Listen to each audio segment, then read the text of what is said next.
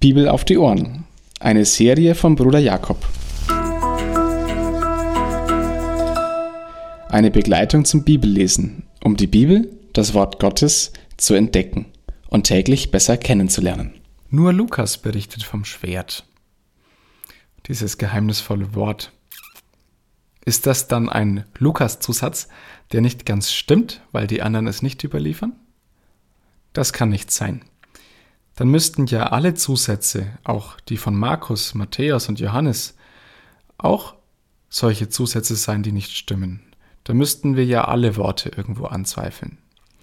Aber warum gibt es denn Unterschiede in den Evangelien?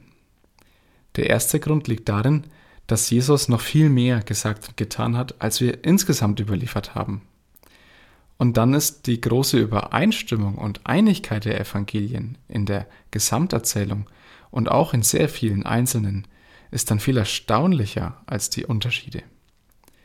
Und der zweite Grund für die Unterschiede ist der, dass alle Evangelien auswählen. Alle Evangelisten nehmen das, was für ihre Leser, die sie vor Augen haben, ihnen wichtig erschien.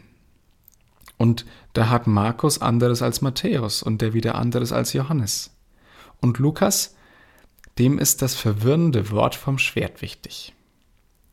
Jesus erinnert die Jünger zu Beginn an die Missionsaussendung, als sie ohne Sicherheit und vernünftige Ausrüstung losgeschickt wurden von Jesus. Und er fragt sie, hattet ihr Mangel? Und sie antworten niemals, man kann auch übersetzen, an keinem einzigen Punkt. Das betrifft auch die ganze Zeit, die die Jünger mit Jesus unterwegs waren. Das Wort der Menschensohn hat kein Kopf, kein, kein Ort, wo er sein Haupt hinlegen kann. Die Jünger waren gemeinsam mit Jesus unterwegs, sie mussten jedes Mal neue Herberge finden, und sie hatten niemals Mangel gelitten, in keinem Punkt. Doch nun beginnt eine andere Zeit. Das ist das Erste, was Jesus ihnen vermittelt. Die Kreuzigung bedeutet für die Jünger, dass eine neue Zeit der Nachfolge beginnt. Und das Zweite, was Jesus ihnen sagt, wo auch dann das Schwert vorkommt, sie benötigen für diese neue Zeit eine Ausrüstung. Und das Missverständnis bei den Jüngern und das Missverständnis, über das man heute genauso stolpert, ist das, dass man diese Ausrüstung materiell versteht. Es ist ein Bild. Warum behaupte ich das jetzt? Weil die Jünger das Schwert tatsächlich wörtlich verstanden und es Jesus dann unterbindet. Genug davon, es reicht jetzt. Sie haben den eigentlichen Sinn der Worte von Geldbeutel, Tasche oder Rucksack und Schwert nicht verstanden.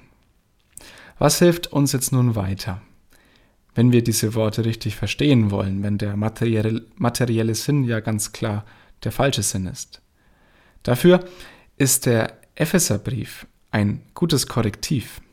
Und hier finden wir im sechsten Kapitel die sogenannte geistliche Waffenrüstung Gottes. Und diesem Hintergrund möchte ich nun zu meinen zwei Gedanken für heute kommen.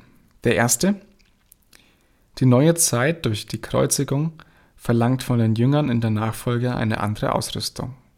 Auch wir befinden uns in dieser Zeit nach der Kreuzigung Jesu. Deshalb kann man die Aufforderung, sich auszurüsten, auf sich beziehen.